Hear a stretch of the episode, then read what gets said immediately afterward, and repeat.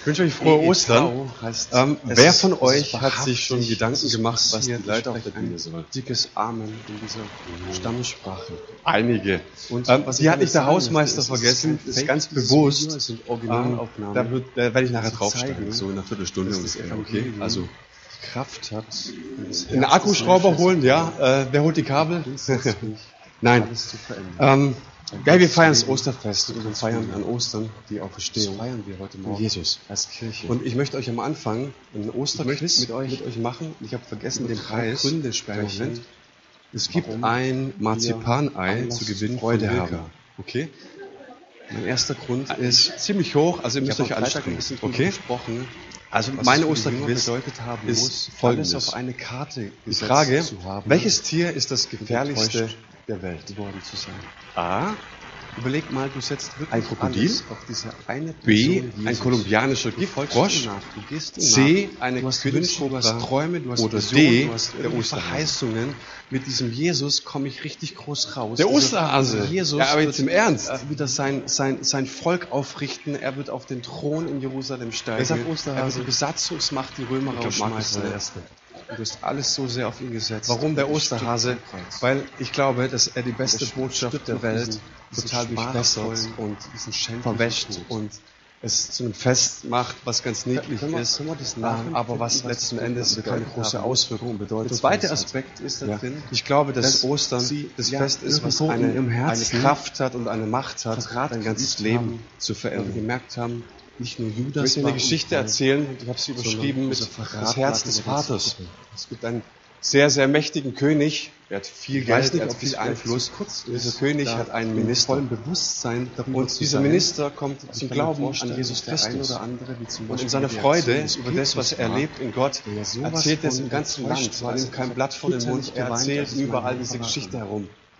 Der König hört davon und der? König ist eben nicht gläubig. Wenn du jemanden ist enttäuscht es hast, eben unangenehm und sagt, also eigentlich kannst du müsstest erst von diesem Moment entfernen, einholen, weil du überall ganz dein bitter Glauben erzählst. Aber ich bin gnädig ist. mit dir. Ich kann mich nicht mehr entschuldigen mir eine Frage Ich war bei beantworten. meinem Freund, bei meinem Herrn Ich bin ein mächtiger König. Und wenn ich irgendwas zu tun habe, Dritter Aspekt da drin. Jetzt erzählst du mir, dass der König aller Könige Tag, selbst am Morgen Mensch der. Auferstehung, das was war der erste für, Tag nach was dem Sabbat, ein König? kommt man Darauf Grab. hätte ich gerne eine Sie Antwort. möchten ihn der Minister sagt, ähm, okay, bitte gib mir einen Tag, geben. 24 Sie Stunden. möchten ihn nochmal Gewieft wie er ist, geht er zu einem guten Kräuter Freund. reingeben, Dieser Freund ist Holzschnitzer. Und der kann Was lebendige er eigentlich Puppen nicht gemacht hat, erschaffen, weil lebendig aussehen. er war tot. Und er geht zu diesem Holzschnitzer und sagt, Zeit ich bitte dich, am Karfreitag muss schaff gehen eine vor Schabbat, Puppe, dann er eine einfach in Leintücher gebunden werden der und schnell ins. Grab gelegt werden. Das Für was steht es? geschafft. Ist die Frau noch noch einen kommen? Gefallen tun. Morgen Das Nachmittag wird der König mit seinem Boot Als Zeichen für den Fluss. Fische fangen. Sie konnten ich bitte dich, dass du mit der Puppe am Ufer gestorben bereit ist stehst und auf Träume mein Zeichen die Puppe ins Wasser schmeißt. Wir sagen, möchten unserem Der Nachmittag kommt, nochmal der salben, König sitzt im Boot und fischt. kostbare einmal hört er ein. Geräusch aber letzten Endes er möchten wir sieht, wie sein Sohn, angeblich sein. Sohn, ins Wasser fällt. Was macht er? Und dann kommen sie an das Grab springt und sie sehen, das Grab ist leer. Und der der erste Puppe. Gedanke der Frau war er selbstverständlich, das ist die Puppe. Grabschande. Da kommt der- Minister auf muss dir sagen, und sagt, erstens Ja, mal, du, deine Vorstellung Ereignisvorstellung ist ins Bruch gegangen. Und ich frage dich einfach Zweitens, mal, warum? Du warst deinem Herrn nicht treu. Und drittens.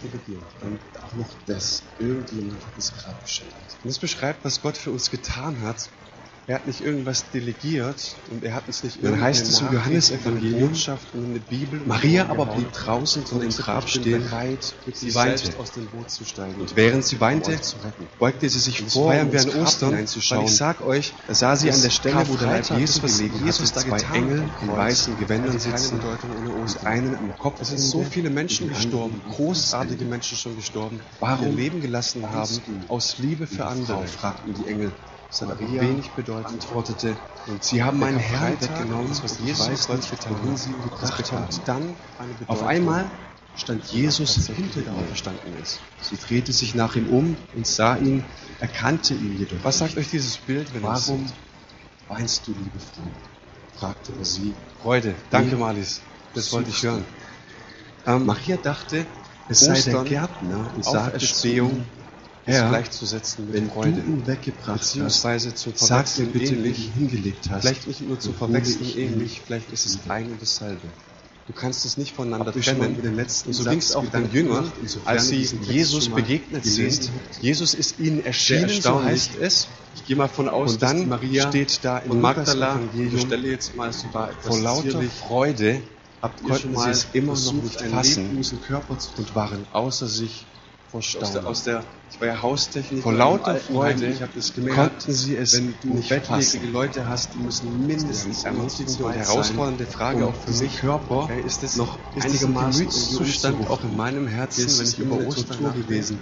Wie dass es Freude ist, dass es etwas in mein meinem Leben macht und Jesus wieder Ich habe euch ein Video mitgebracht, das möchte ich euch kurz zeigen, habe ich vor ein paar Jahren gesehen. Ich möchte euch was ist unglaublich. Ich würde mich gerne ausschließen. Ich berührt. uns, Es geht ein Missionar oder ein missionarisches Team geht in den afrikanischen Stamm. dass wir unseren geliebten Jesus Ich kenne die Sprache nicht, Vorstellung, gehen erstmal jahrelang in diesen Stamm, Gottesbild um diese sehr gerne Sprache zu irgendwo lernen.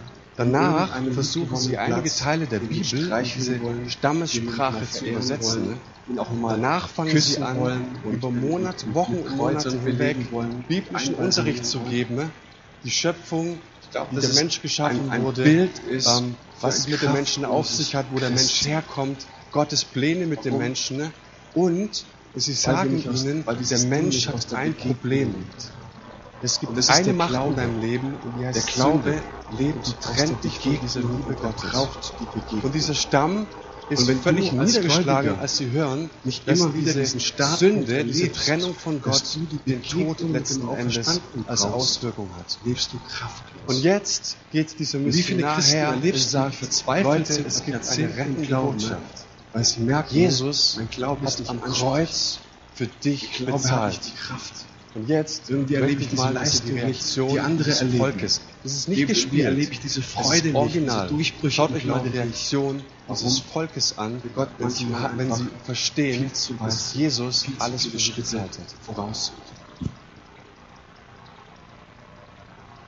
Maria, so geht es weiter, sagte Jesus. Also, Maria. Da wandte sie sich um und rief, Rabboni, das heißt Meister. Jesus sagte zu ihr, halte mich nicht fest. Ich bin noch nicht zum Vater in den Himmel zurückgekehrt. Was glaubt ihr, jetzt muss man wieder eine Pause machen, was glaubt ihr, was ihr vom Herzen gefallen ist?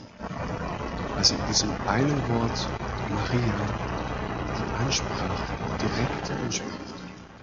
All die Enttäuschung, all das Versagen, einem Geschenk mit diesem einen Wort.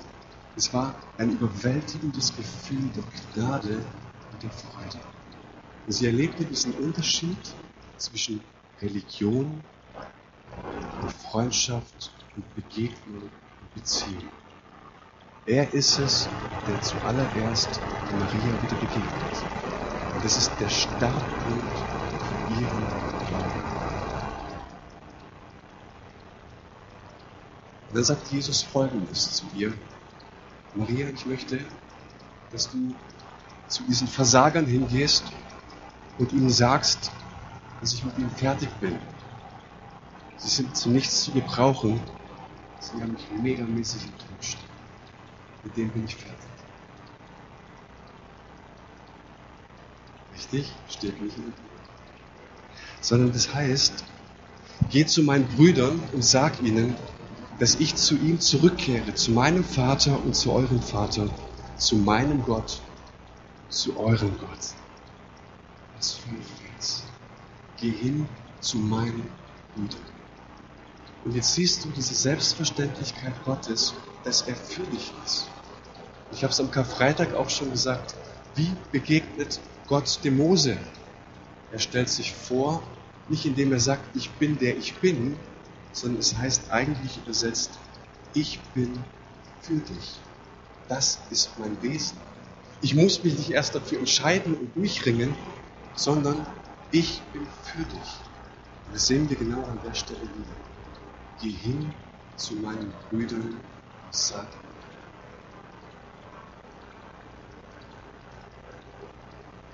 Wir feiern an Ostern die Kontaktfreudigkeit Gottes.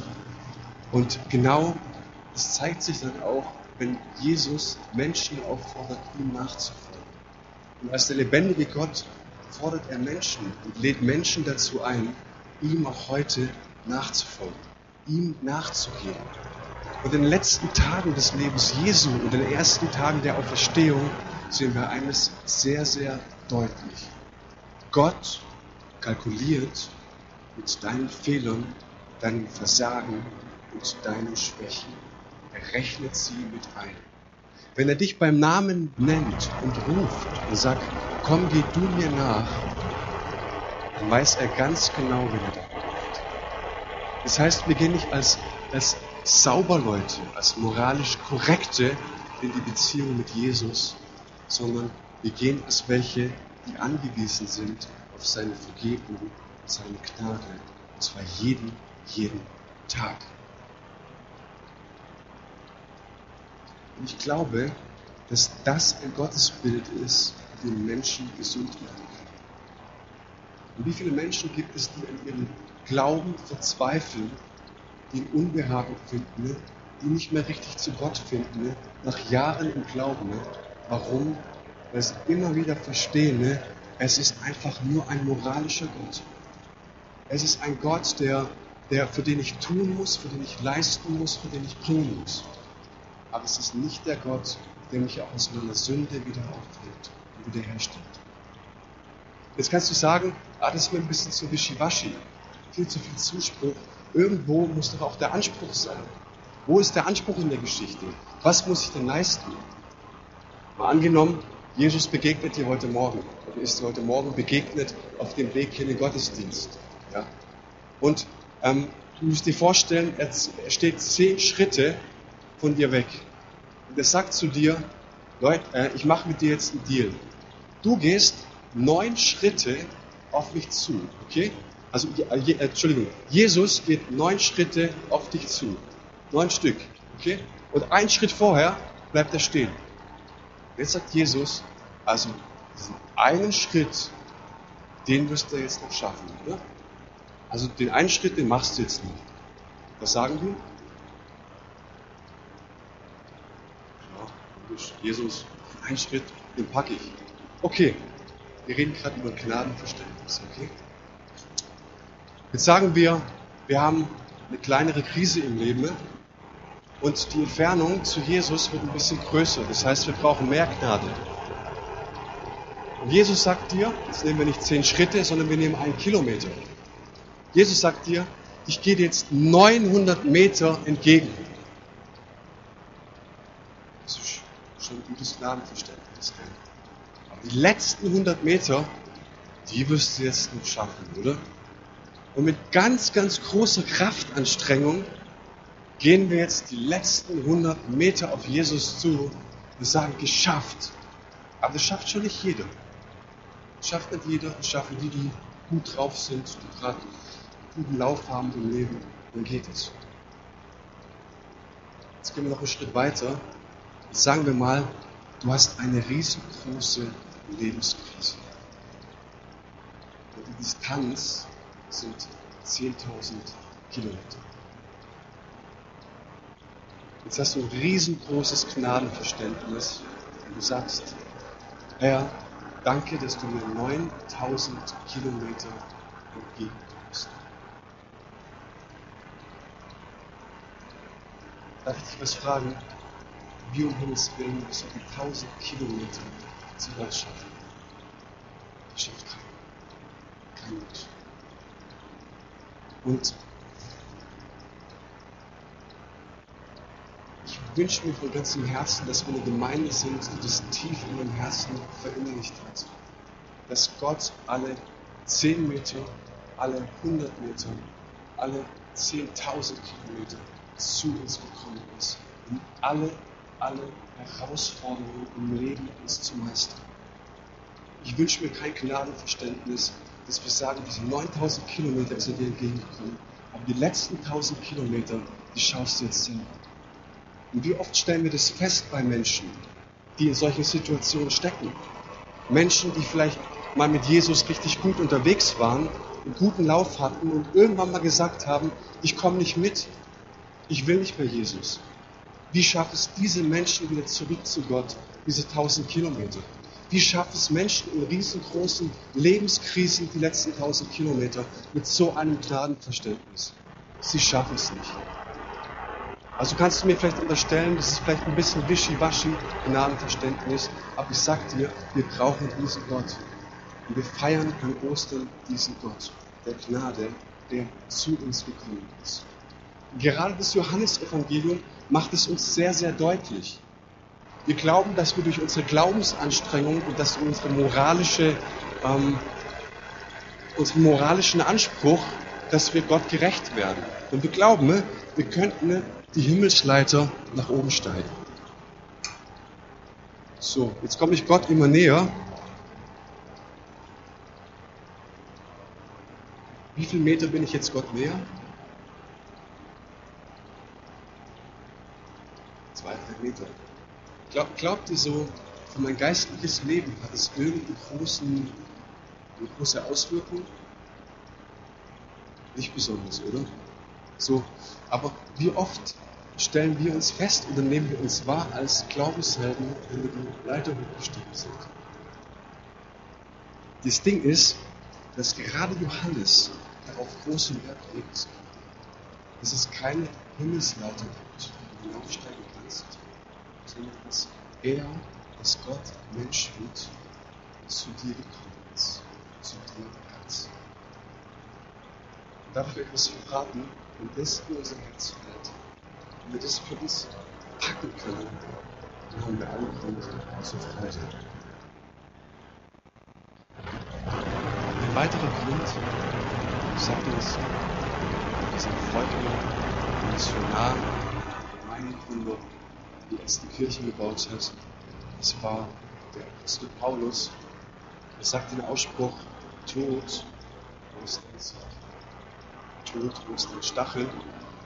Eine andere Übersetzung sagt, Tod, wo ist dein Stachel? Grab, wo ist dein Sieg? Und das feiern wir in Ostern. Dieser Apostel hat etwas verstanden, was die Jünger wahrscheinlich im ersten Moment noch nicht verstanden wir jetzt in der Theologie sind, dass diese Auswirkung, dass dieses Ostern eine Auswirkung auf unser ganzes Sein hat. Dass er verstanden hat, Menschen sterben zwar am Ende ihres Lebens, wenn es gut geht, aber sie schmecken den Tod nicht mehr.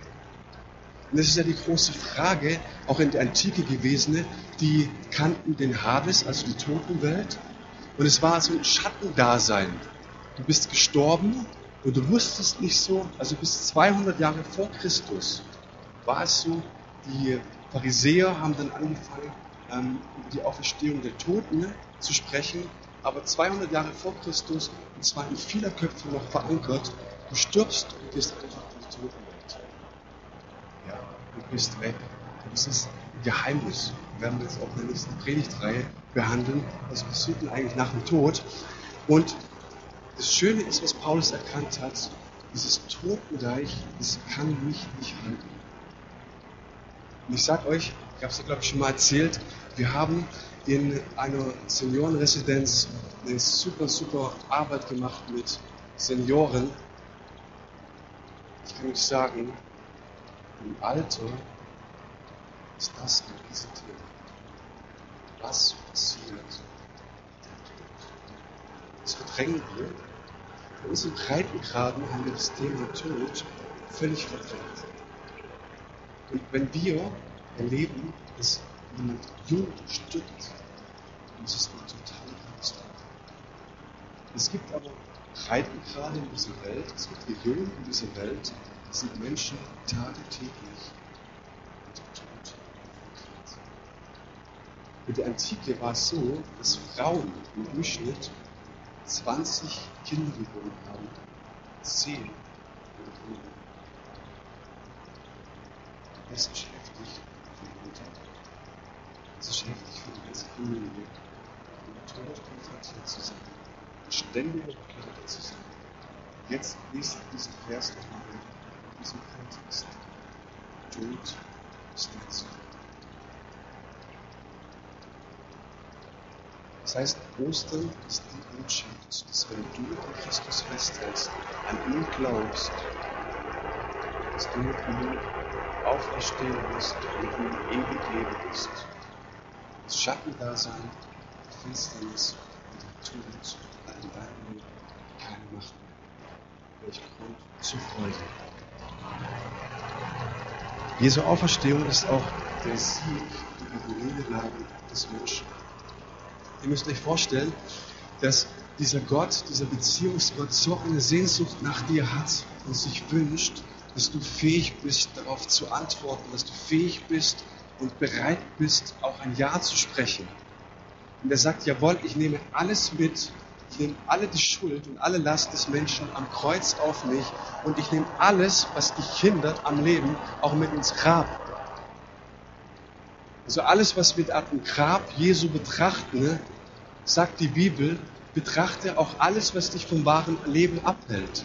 Also dein, deine Lüge, jede Lüge in deinem Leben, jede Schuld in deinem Leben, jeden Betrug in deinem Leben, alle Leichen im Keller in deinem Leben, alle blinden Flecken und fauligen Ecken in deinem Leben, alle Finsternis in unserem Herzen, hat Jesus mit ins Grab getragen, aber hat sie nicht wieder mitgenommen. Er ist auferstanden. Und das feiern wir in Ostern. Hey, das ist ein Sieg für dich und für mich. Okay? Und fühlst du dich heute Morgen so? Grundsatz ja. Vielleicht nicht immer. Es geht nicht nach unseren Gefühlen. Die Bibel sagt niemals, messt einen geistlichen Puls und fühlst, fühlst du dich so, als ob es wäre. Wir sind sehr von der Romantik geprägt. Also alles, was wir fühlen, bestimmt. Und alles, was die Bibel sagt, bestimmt. Und das Wort Gottes sagt, der Tod hat in deinem Leben spielt er keine Rolle mehr. Jesus Christus dich liebt und ein fettes Ja für dein Leben hat. Und genau mit dieser Freude sind die ersten Christen ausgegangen und haben das Evangelium verkündet. Ja? Zuerst in Jerusalem und in Samaria, später, als es ein bisschen Trouble gab, wurden sie zerstreut und sind in alle Welt gegangen und haben genau das erzählt, dass Jesus gestorben ist und auch verstanden ist. Und für uns, wir sagen, jo, haben wir schon gehört, wissen wir, die haben es so gesagt, das Evangelium. Und jetzt aber mal in die, in die Antike versetzt, in die damalige Zeit, müssen wir verstehen, dass es schon sehr, sehr merkwürdig war, was sie da erzählten. Warum? Die Kreuzigung in der Zuhörerschaft nicht beobachtet. Ich möchte mal die Kreuzigung aus der Perspektive eines Menschen erzählen, der wir mal kritisch gegenüber Christen steht. Jahre 63 vor Christus, da gab es einen Mann, er hieß Gaius Rabirius. Und er war Senator und Bankier in Rom und er wurde in keinem geringeren angeklagt als von Caesar, dem Kaiser. Er wurde angeklagt, dass er Spionage betrieben hat in Katar. Und für Spionage und Volksverrat steht die Todesstrafe. Jetzt war es einem römischen Bürger, stand es offen, dass er sich die Art der Todesstrafe aussucht. Kreuzigung, Erdrosseln oder Kopfbau.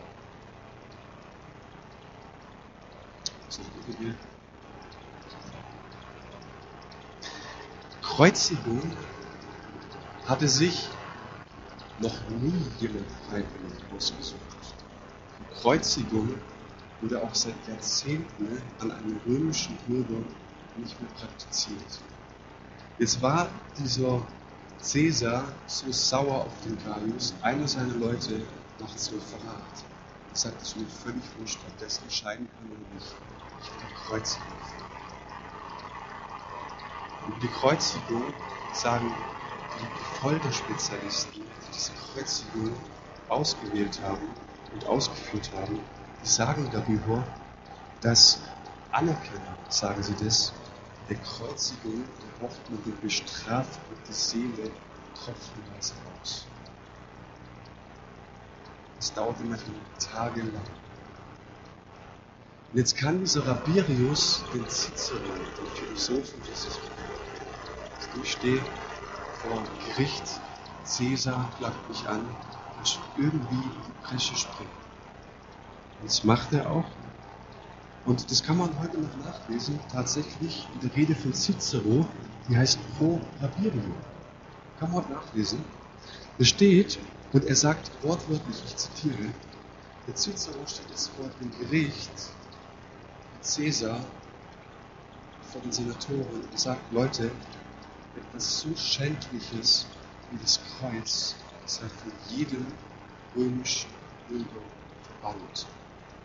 Es ist eines römischen Bürgers unheimlich, so ein Kreuz Und für so etwas Schändliches wie die Kreuzigung gibt es keine Beschreibung, sagt er weiter. Und er sagt auch weiter, eine Kreuzigung entspricht nicht unserer kulturellen Niveau. Leute, sind Römer. Sowas darf es bei uns nicht geben. Und er kam tatsächlich frei, er wurde nicht gekreuzigt, er wurde verbannt. Da soll ich was sagen?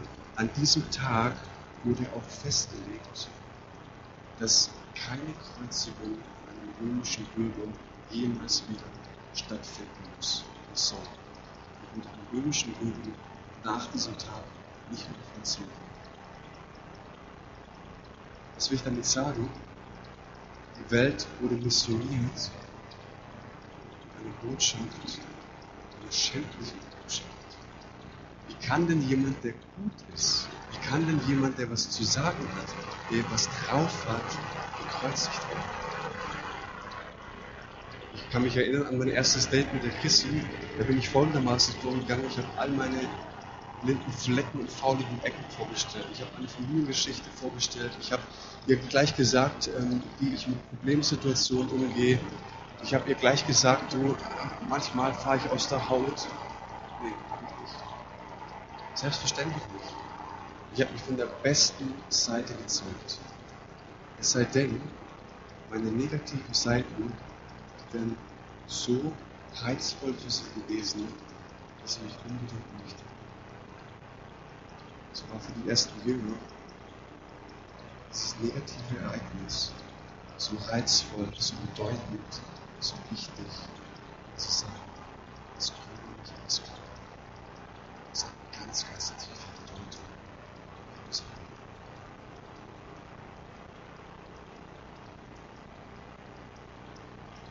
Ich möchte dich heute Morgen einladen, wir kommen zum Ende. Ich weiß nicht, was Ostern für dich bedeutet. Ich weiß auch nicht, wo du, wo du innerlich stehst mit deinem Gott. Vielleicht können wir uns in, in kurzer Zeit über die Revue passieren lassen. Wo stehe ich mit dir, Jesus?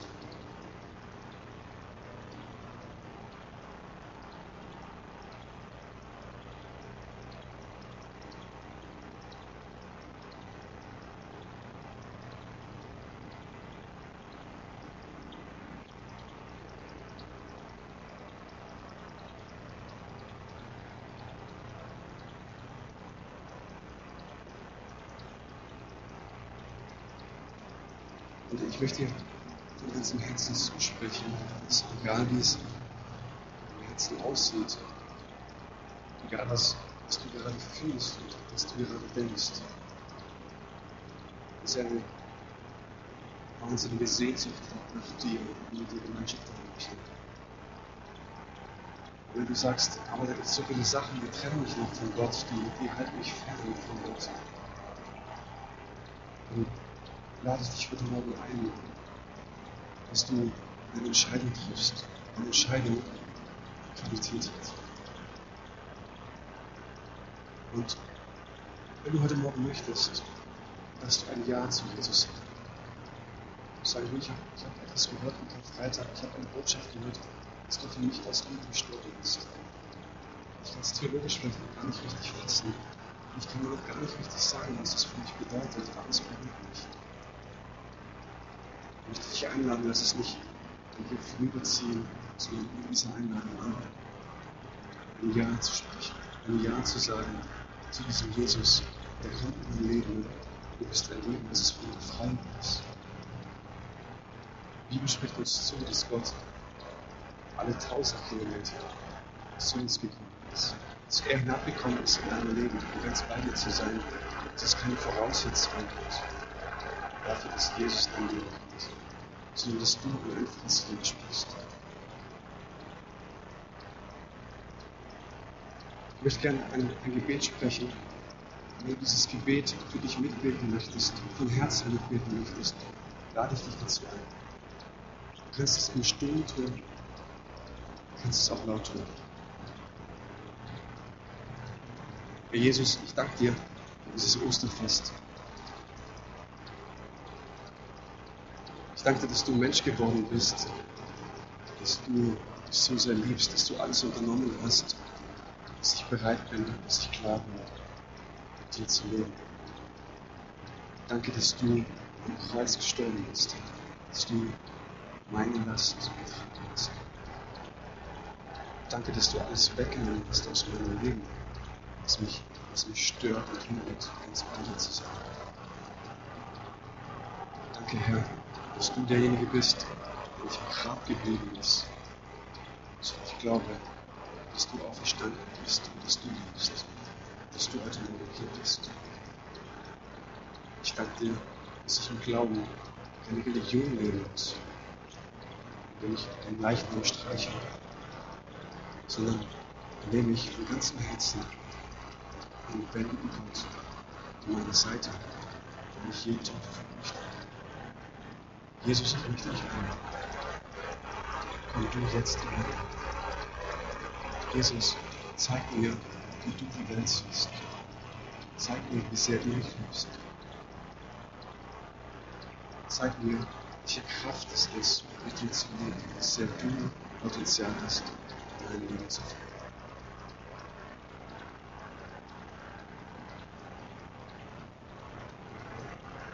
Die Bibel sagt, Jesus aufzunehmen, ist ein bewusster Schritt. An der Stelle heißt es, alle aber, die ihn aufnahmen, denen gab er das Recht, Kinder Gottes zu werden. Diese Aufnahme ist ein bewusster Schritt, der auf deiner Seite steht, den du tun kannst, weil Gott ganz bei dir ist. Diese Worte möchte ich euch entlassen.